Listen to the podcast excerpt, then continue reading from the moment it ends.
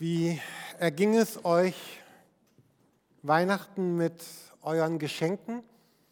Ich meine, die, die ihr bekommen habt und die ihr gegeben habt.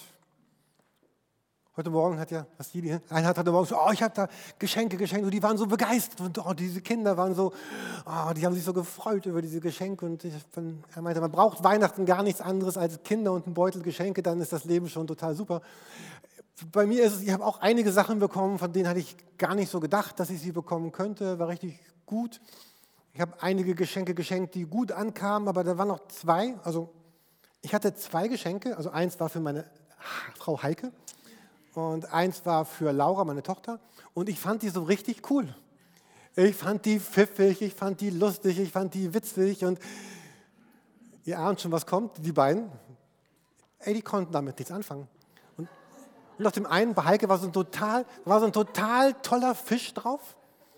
Und bei Laura war ein total schöner Affe. Und aber irgendwie, also ich fand das total witzig, hatte Spaß daran, das einzupacken, konnte gar nicht Weihnachten erwarten. Und jetzt liegen die beiden wieder in meinem Büro rum, weil die nicht, weil, oder kommen in mein Büro zurück, weil die beiden, also nicht, dass ihr undankbar seid, aber irgendwie hatte ich mir so was ganz Tolles überlegt und es kam einfach nicht an. Es gibt ich denke, drei Arten, mindestens drei Arten von Geschenken. Die eine Art, das sind die unnötigen Geschenke. Also wahrscheinlich die, die, die ich da euch geschenkt habe. Also die Geschenke, die, die man gar nicht haben will, die man behält für nächstes Jahr Wichteln oder Julklapp. So diese Geschenke. Dann gibt es eine zweite Gruppe von Geschenken. Das sind die, dass ich etwas bekomme, was ich wirklich schön finde. Äh, was ich mir gewünscht habe, was irgendwie total passt zu meinem Leben, zu meiner Lebenswirklichkeit, was einfach schön ist. Und das wechselt ja. Ne? In, in jungen Jahren, bei mir war das dann so ein Feuerwehrauto oder eine Carrera-Bahn, obwohl das ist heute immer noch. Aber bei manchen ist es vielleicht eine, eine Barbie-Puppe gewesen oder irgendwas von, oder keine Ahnung. Und dann später kommt das iPad oder bestimmte Kleidung oder Smartphones oder Autos oder Wein oder Schmuck. Also irgendwelche Sachen, die man die man sich vielleicht auch selber kaufen könnte, aber die man einfach geschenkt bekommt. Zum Beispiel habe ich, und ich würde das gerne mit euch teilen, ich, ich habe so eine wunderbare Packung äh, zu Weihnachten bekommen von jemandem, der nicht hier im Raum ist, äh, Lübecker Marzipan. Und ich habe mir vorgenommen, im nächsten Jahr mehr auf meine Gesundheit zu achten, also weniger Marzipan, dafür mehr Chips. Und ich würde gerne Wer hat von euch jemand gesagt, mehr Marzipan und weniger Chips? Ich würde das einfach gerne verschenken jetzt. Wer die Hand zuerst hebt, bekommt es. Genau. Äh, Heike, kannst du es mal bitte Petra hinten geben? Die war die. Genau. Also, das ist, also das ist die zweite Art von Geschenk. Ne, Geschenke, die einfach schön sind, die man gerne haben möchte, die man irgendwie interessant findet, die einem gut tun und über die man sich so richtig freut. Und dann gibt es eine dritte Art von Geschenk und um diese Art von Geschenk geht es heute Morgen in der Predigt. Das ist dieses, ähm, ich brauche es für mein Leben, aber ich kann es mir nicht selber schenken, Geschenk. Und diese zweite Art von Geschenken, die kann man sich irgendwie selber schenken. Aber diese dritte Art von Geschenken, die sind total wichtig für mein Leben aber ich kann sie nur geschenkt bekommen und ich kann nichts dafür tun, dass ich sie geschenkt bekomme oder wenig. Wahrscheinlich fällt euch als erstes der Begriff der, der, der Liebe ein. Also Liebe kann man sich nicht kaufen. Und in Hamburg auf der Reeperbahn kauft man ja keine Liebe, sondern was anderes. Aber so eine wirklich geliebt zu werden, kann ich mir nicht kaufen. Oder ich stelle mir vor, ich bin, ich bin Landwirt und bräuchte ganz dringend Regen. Das ist ein Geschenk, das kann ich mir nicht kaufen. Der Regen muss kommen. Oder äh, ich, bin, ich bin Segler und, und bräuchte Wind. Oder ich bin durch irgendwelche Umstände in ganz, ganz große finanzielle Nöte gekommen und bräuchte unbedingt die Erbtante in Kanada, die sagt, Jürgen, du bist es, der mein ganzes Geld bekommt. Freundschaft, Glück, Wertschätzung, Zuneigung, all diese Dinge, die wir so dringend brauchen für unser Leben, können wir nur geschenkt bekommen. Einen, einen Platz in einer Gruppe, einen, einen Platz im Himmel, in der Ewigkeit, bei Gott. All das kann mir nur geschenkt werden. Ich hatte letzte Woche einmal überlegt, als ich so über Geschenke nachdachte, was das Größte, was ja eigentlich auch ein Mensch einem anderen Menschen schenken kann, ist, dass man sagt, ich, ich schenke dir Anteil an meinem Leben. Ich könnte von keinem von euch fordern, dass ihr mir Anteil an, an eurem Leben schenkt, dass ich dazugehören darf. Und selbst wenn ich euch viel Geld bieten würde, dann würdet ihr mich vielleicht auch ab und zu mal einladen, aber ich wüsste, ich hätte keinen Anteil an, an eurem Leben. Genauso kann niemand mich zwingen, dir oder jemandem Anteil an, an meinem Leben zu geben. Das größte Geschenk, was ich jemandem schenken kann, ist Anteil zu haben an mir. Ich möchte euch gerne einen Bibeltext zeigen, den wir eben schon noch gehört haben im Schriftwort 2. Petrus 1. Ich habe hier verschiedene Übersetzungen zusammengewürfelt. Äh, ich möchte euch den einmal vorlesen. Alles, achso, der klingt zuerst so ein bisschen complicated, der Satz, aber es ist total schön und wir wollen ihn gleich gemeinsam ein bisschen entfalten. Alles, was für unser Leben und unsere Frömmigkeit gut ist, hat uns seine göttliche Macht geschenkt. Also hier geht es um, um Gott, um Jesus. Sie hat uns den, also die, hat uns den erkennen lassen, der uns durch seine Herrlichkeit und Kraft berufen hat. Durch sie sind uns die kostbaren und überaus großen Verheißungen geschenkt, damit ihr durch diese Anteil an der göttlichen Natur erhaltet und dem Verderben entflieht, das durch die Begierde in der Welt herrscht. In diesem Text geht es dreimal darum oder zweieinhalb Mal darum, dass wir beschenkt sind. Ist hier nochmal ein bisschen fett geschrieben. Also, es heißt da oben, es ist uns diese, es ist uns geschenkt. Dann ist die Rede von dem Berufen. Berufen zu werden ist auch etwas, was einem nur geschenkt werden kann, was man sich nicht nehmen kann. Und dann heißt es wieder im Vers 4, uns sind diese großen Verheißungen geschenkt. Und es wirkt fast so, als ob Petrus, der, der diesen Text hier schreibt, nach, nach Worten ringt und sich sucht nach Superlativen und nach Worten wie größer, besser, schöner, um einfach auszudrücken, wie begeistert er von diesem geschenkt bekommen haben ist. Er überschlägt sich hier, wenn ihr seht, alles, zweimal das Wort alles. Alles, göttliche Macht, Herrschaft, Kraft, kostbar, überaus groß, göttliche Natur. In so, er, er sucht förmlich nach, nach Worten, um auszudrücken, wie begeistert er von dem ist, was er geschenkt bekommen hat von Gott. Auf der nächsten Folie nochmal so eine Zusammenfassung, so, so ein paar Stichworten, was er eigentlich geschrieben hat in dem Text, was uns Gott geschenkt hat. Also er sagt, ich bin beschenkt, alles, was für unser Leben wichtig ist, für unser gesamtes Leben, alles, was dafür wichtig ist, hat Gott mir geschenkt. Alles, was wichtig ist für meinen Glauben. Äh, manche Übersetzungen schreiben dort Frömmigkeit oder andere Worte, aber alles, was nötig ist, ist, um zu glauben, wurde mir geschenkt. Ich kann Jesus Christus erkennen. Er spricht von wertvollen und wichtigen, großen Zusagen Gottes. Ich habe Anteil an Gottes Natur. Ich bin dem Verlorensein entkommen. Wenn wir über Weihnachten nachdenken, über Christsein, über Glauben, dann, dann sagt Petrus hier, was in der Mitte von all dem steht, dass wir genau mit diesen ganzen Dingen, die dort oben stehen, beschenkt, beschenkt worden sind. Und immer wieder, und also zweimal dieses alles, alles für unser Leben und alles, was für unsere Frömmigkeit wichtig ist, ist, ist uns geschenkt. Es ist alles da. Äh, dieses, dieses Rundrum, dieses, dieses alles. Ich, ich habe vorletzte Woche einmal bei der Hamburger Feuerkasse angerufen. Das ist die Agentur, wo, in, wo unsere private Wohngebäudeversicherung, darf man das in der Predigt sagen, ist das jetzt Werbung für die Hamburger Feuerkasse, wie auch immer. Jedenfalls, ich habe da angerufen und dann gesagt, hallo, wir haben hier diese und diese Hausversicherung bei Ihnen. Was brauchen wir denn noch?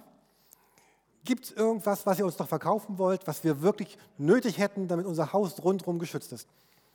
Hatte dann so einen ganz netten Vertreter am Telefon, ja, wir hatten noch dieses und dieses und dieses hat mir dann drei, vier Dinge genannt und eins habe ich dazugenommen, zum Beispiel so eine Elementarversicherung, ne?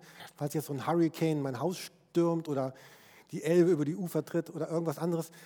Ähm, jedenfalls mein Haus ist jetzt rundum gesichert. Meine Frage war also an die Hamburger Feuerkasse, was brauche ich denn für mein Haus? Und mir fiel das so ein gestern, als ich über diesen Bibeltext nachdachte, dass, dass wenn wir die Frage haben, was, was brauche ich eigentlich für mein Leben? Was brauche ich eigentlich dafür, dass mein Leben gelingt, dass, dass, dass es gut ausgeht? Und, und ich denke, das ist das, was Petrus hier sagen will in diesem Bibeltext, dass, dass all das, was, was nötig ist dafür, dass, dass mein Leben gelingt, dass, dass unser Leben gelingt, dass, dass es geschenkt ist. Dass Gott mir das schenkt und gibt. Wenn man bei Wikipedia nachliest, wie dort der Begriff Geschenk beschrieben wird, dann heißt es dort, ein Geschenk ist eine freiwillige Übertragung des Eigentums, zum Beispiel einer Sache, zum Beispiel meiner Marzipan-Dinger eben an Petra, oder eines, oder eines Rechtes an einem anderen, an einen anderen, ohne eine Gegenleistung zu verlangen. Im übertragenen Sinn kann man jemandem auch seine Aufmerksamkeit, sein Vertrauen oder seine Liebe schenken. Ein Geschenk ist eine freiwillige Übertragung von Eigentum oder eines Rechts an eine andere Person. Indem ich dir etwas schenke, übertrage ich dir das Eigentum und das Recht an diesem, was ich dir schenke. Was Petrus hier sagt, dass, dass Gott uns all das übertragen hat geschenkt hat, freiwillig gegeben hat, was nötig ist für unser Leben, für unseren Glauben, dass wir in Verbindung mit Gott sein und leben dürfen. Und es geht hier um zwei Richtungen. Es geht zum einen um, um die Zukunft. Es geht um diese, diese Ewigkeit, die Gott sagt, du, du darfst, ich übertrage dir das Recht und die Vollmacht und ich übertrage dir, dass du diese Ewigkeit mit mir gemeinsam verbringen darfst. Und gleichzeitig heißt es aber auch, ich übertrage dir alles für das Heute und Jetzt. Alles, was du heute und jetzt brauchst, damit dein Leben gelingt, übertrage ich dir, schenke ich dir, gebe ich dir. Und mich hat, das ist ja so eine Formulierung in diesem Bibeltext drin, die, die zunächst so ein bisschen schwierig klingt. Wir haben, das heißt, sie haben Anteil an der göttlichen Natur erhalten, heißt es in Vers 4. Anteil an der göttlichen Natur erhalten. Und das heißt ja zwei Dinge. Zum einen, wie wir in dieser Reihe über den Vater, das Vaterunser immer wieder gesagt haben, Glaube bedeutet, dass Gott dir das Recht gibt, sein Kind zu sein, seine Tochter, sein Sohn zu sein und Papa, Vater zu ihm sagen zu dürfen. Aber dieser Anteil an Gottes Natur heißt aber auch, dass Gott mir, dir etwas in, und das kann man sich eigentlich gar nicht vorstellen, in mein Leben hineingeschenkt hat, dass ich, einfacher Mensch, mit dem, was ich lebe, wie ich lebe, Anteil daran habe. Anteil habe an, an Gottes Wesen, an, an Gottes Art, an Gottes Liebe, an Gottes Gedanken, sodass so wie Gott ist, auch ein bisschen davon in, in mir ist oder in dir ist. Gott hat Anteil daran geschenkt. Es meint eine Veränderung meines, meines Wesens, meines Lebens, meines Denkens. Und genau das ist ja das, was wir, was wir Weihnachten feiern, dass Gott schenkt sich selber in mein Leben hinein. Und wenn ich jetzt an mich denke, dann, dann bin ich ja nicht nur ich, sondern immer, ich bin immer ich und auch Gott. Also nicht, dass ich göttlich bin oder dass du göttlich bist, aber irgendwie doch. Dieser Vers sagte, du hast einen Teil an Gottes Art, an Gottes Wesen. So ein bisschen wie Gott ist, so bist du auch. Ich glaube, dass ich würde die Wette eingehen, dass niemand von euch weiß, wo im Deutschen dieses Wort schenken herkommt. Das deutsche Wort schenken, ich meine nicht das griechische. Oder weiß doch jemand, wo dieses Wort schenken herkommt? Wahrscheinlich nicht. Ne? Ich weiß es auch nur aufgrund meines etymologischen Wörterbuches, was ich gestern gefragt habe. Und da drin steht, dass das Wort schenken eigentlich von einem altdeutschen, germanischen Begriff kommt, der heißt etwas zu tun hat mit schief. es heißt eigentlich schief oder schräg. Ist das nicht schräg, dass ein Geschenk heißt schief? Und, das, und später dann im 9. Jahrhundert hat man aus dem schräg und schief das Wort einschenken gemacht. Weil wenn ich etwas einschenke, also eine Flasche in ein Glas, dann halte ich ja die Flasche schief. Also indem ich die Flasche schief oder schräg halte, schenke ich ein. Also schenken heißt, ich halte die Flasche schief und es kommt hinein. Also Gott, also es ging eigentlich jetzt darum, dass das Wort dann benutzt wurde ja für, für Durst löschen. Also wir kennen das Wort Schenke noch. Ne? Wir schenken aus oder wir schenken ein oder wir beschenken. Schenken heißt schiefhalten. Und äh, ich fand das so ein, ein schönes Bild in beide Richtungen, dass zum einen der beschenkt sich zuneigt, aber wenn man ein bisschen höflich ist als Gast, manchmal hält man das Glas ja auch so ein bisschen schief, also man darf da nicht zu viel reinkippen. So dieses schief, schräg sich zuwenden, ausgießen, austeilen, geben, abgeben. Man könnte einmal sagen, Gott macht sich schief, also in Form von Weihnachten, schräg. Er kommt runter auf die Erde. Ich mache mich schief, strecke mich aus, drehe mich um. Also mögt ihr dieses Wortspiel? Also ich finde es toll, aber okay, äh, so dieses sich, sich zuwenden. Also ich hatte mich gefragt, wonach wofür mache ich mich denn schräg? Was möchte ich denn kriegen? So, und jetzt geht es ja nicht zuerst um diesen Gedanken von Durst löschen, also Süßigkeiten oder, oder Wein, Kleidung, Haushaltsgeräten oder Gänsebraten zu Weihnachten. Ich versuche am 1.1. mal eine Ente zu machen. Ich hoffe, das funktioniert. Aber der, der eigentliche Durst, den wir haben, also weil Schenken ist in Verbindung mit Durst. Durst haben, eingeschenkt bekommen. Was ist denn der Durst meines Lebens? Und der, der Durst unseres Lebens ist doch letztlich Anteil zu haben. Anteil zu haben an Beziehung, an Liebe, an Zuwendung, Anteil zu haben an der Ewigkeit, an Gott selber, an einem etwas Bedeutungsvollerem als das, was wir hier auf der Erde leben. Und Gottes Geschenk stillt eben diesen Durst.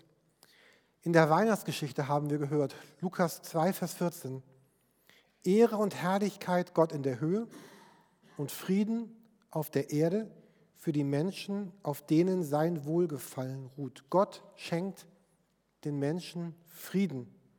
Und Gott sagt, ich will mit dir zusammen dein Leben leben.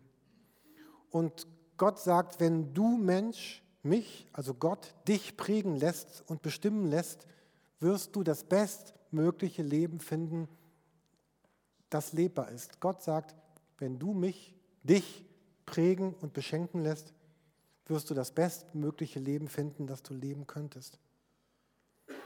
Und wenn wir uns anschauen, wer, wer Jesus Christus ist für uns, er ist die Hoffnung für unser Leben. Dass diese unvermeidliche Härte, in der wir manchmal leben und der wir sind, eben doch nicht das letzte Wort hat. Er ist der Himmel. Dass dieses Leben in hoher Geschwindigkeit doch noch ein echtes Ziel hat. Er ist ein Ort der Heimat für uns. Und Jesus will uns all das schenken, was wir an existenziellen Fragen haben. Wir, haben diese, wir alle haben diese Frage nach Anerkennung. Und wir suchen nach Menschen oder Umständen, die uns irgendwie diesen Durst nach Anerkennung stillen. Und Jesus sagt, ich schenke dir einen, einen Wert, eine, eine Anerkennung, die dir letztlich kein Mensch geben kann. Wir alle sind auf der Suche nach, nach Besitz, nach Dingen, die wir haben wollen. Und wir wissen, dass wir all das wahrscheinlich irgendwann verlieren werden. Und Jesus sagt, ich, ich schenke dir einen Besitz, nämlich mich selbst, der über all dem anderen steht, was du besitzen könntest. Wir sind alle auf der Suche nach Glück. Jeder von uns sucht Glück. Und, wohl all denen, die glückliche Momente auch gerade im letzten Monat oder am Heiligabend herum erlebt haben. Aber selbst wenn nicht, es, Jesus sagt, ich möchte dir ein Glück schenken, was von einer echten Dauer ist. Wir alle suchen nach Beziehung. Beziehung zu Menschen. Beziehung zum Leben. Jesus sagt, ich schenke dir eine Beziehung, meine Beziehung, die deine Beziehung ist. Wir sind alle auf der Suche nach Sicherheit. Manche rufen sogar ständig bei ihrer Hausversicherung an und fragen, was können sie noch tun, um ihr Haus besser zu versichern. Und Jesus sagt, ich, ich schenke dir eine Sicherheit, die ist noch weit drüber. Und wir sind alle auf der Suche nach einer Zukunft.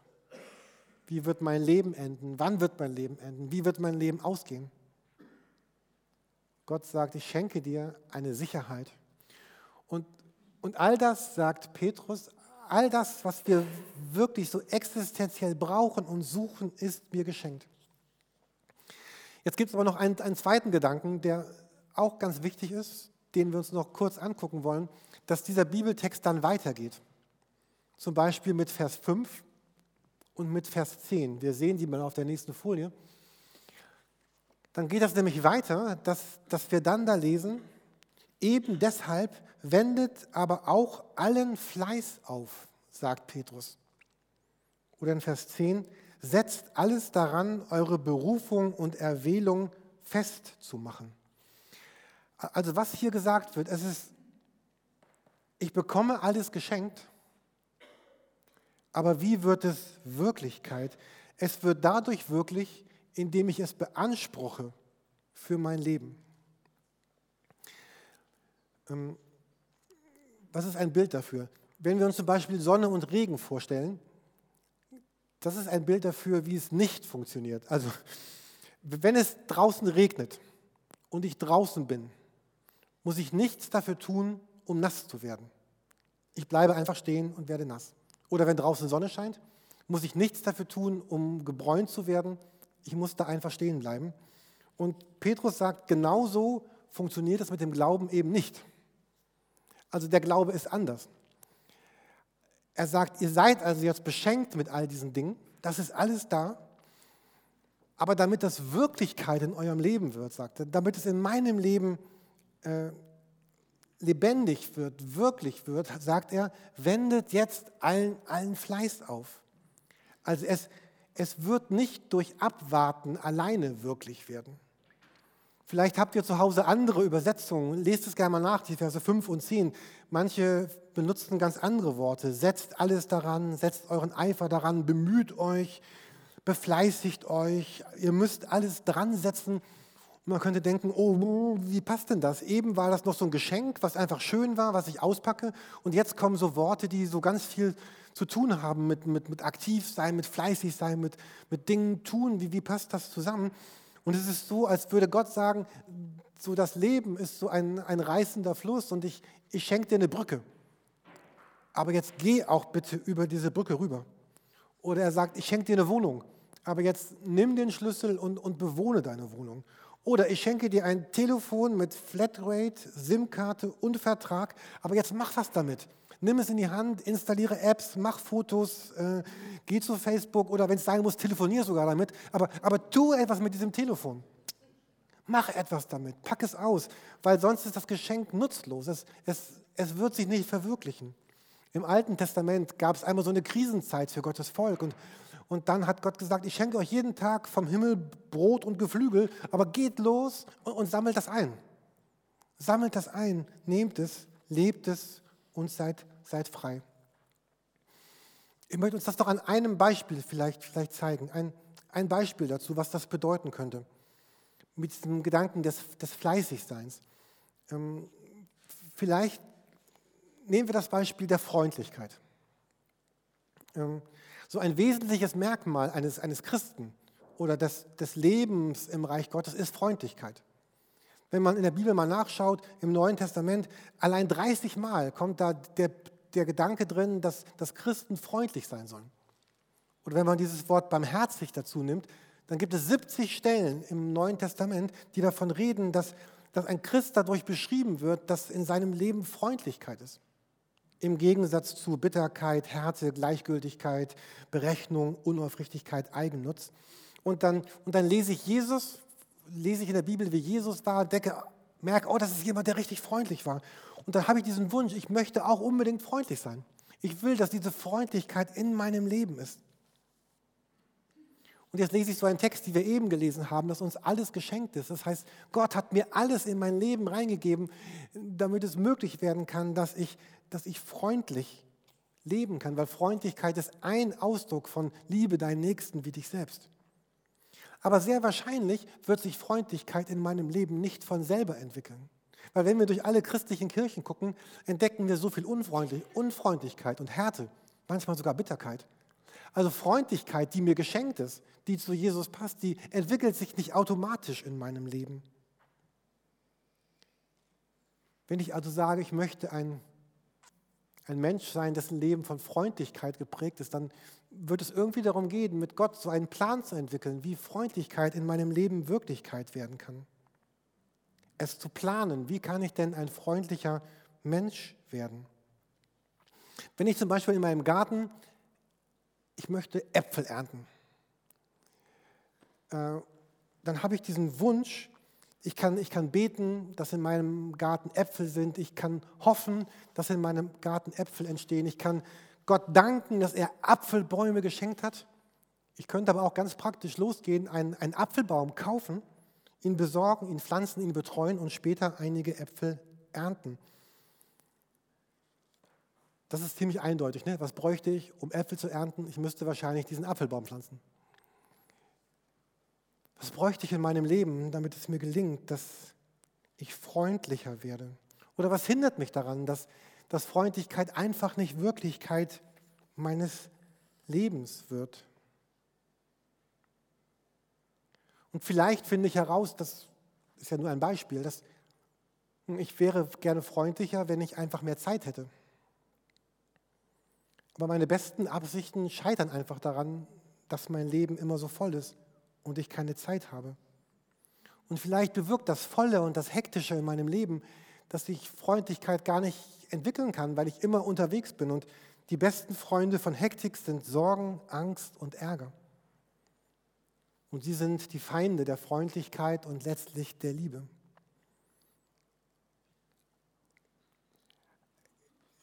So ist das damit, es ist damit also gemeint, wenn hier Petrus sagt, jetzt sendet, wendet auch allen Fleiß darauf, dann bedeutet das, Gott hat, hat alles in mein Leben hineingeschenkt, was, was für Liebe notwendig ist. Da ist Gottes Liebe zu mir, meine Liebe zu ihm, meine Liebe zu Menschen. Aber irgendwie braucht es manchmal noch etwas, damit das, was schon da ist, in meinem Leben Wirklichkeit werden kann. Und vielleicht scheitere ich manchmal trotz bester Absichten daran, weil ich einfach keine Zeit habe. Und vielleicht merkst du das in meinem Leben. Ja, in meinem Leben ist es das Thema der Zeit. Bei anderen sind es ganz andere Dinge. Und dann würde dieser Bibelvers bedeuten, den wir hier gelesen haben, dass wir uns fragen, gut, vielleicht heißt es in meinem Leben bewusst etwas zu reduzieren und zu erleben, dass die Welt sich auch ohne mich dreht oder auf bestimmte Dinge zu verzichten oder beim Beten mit Jesus zu überlegen, was, was würde es eigentlich bedeuten, wenn Freundlichkeit und Ruhe in mein Leben hineinkommen würde? Und vielleicht heißt es, mit Jesus einen Plan aufzustellen, was ich jetzt tun will, um, um mir selbst die Möglichkeit zu geben, freundlicher zu werden.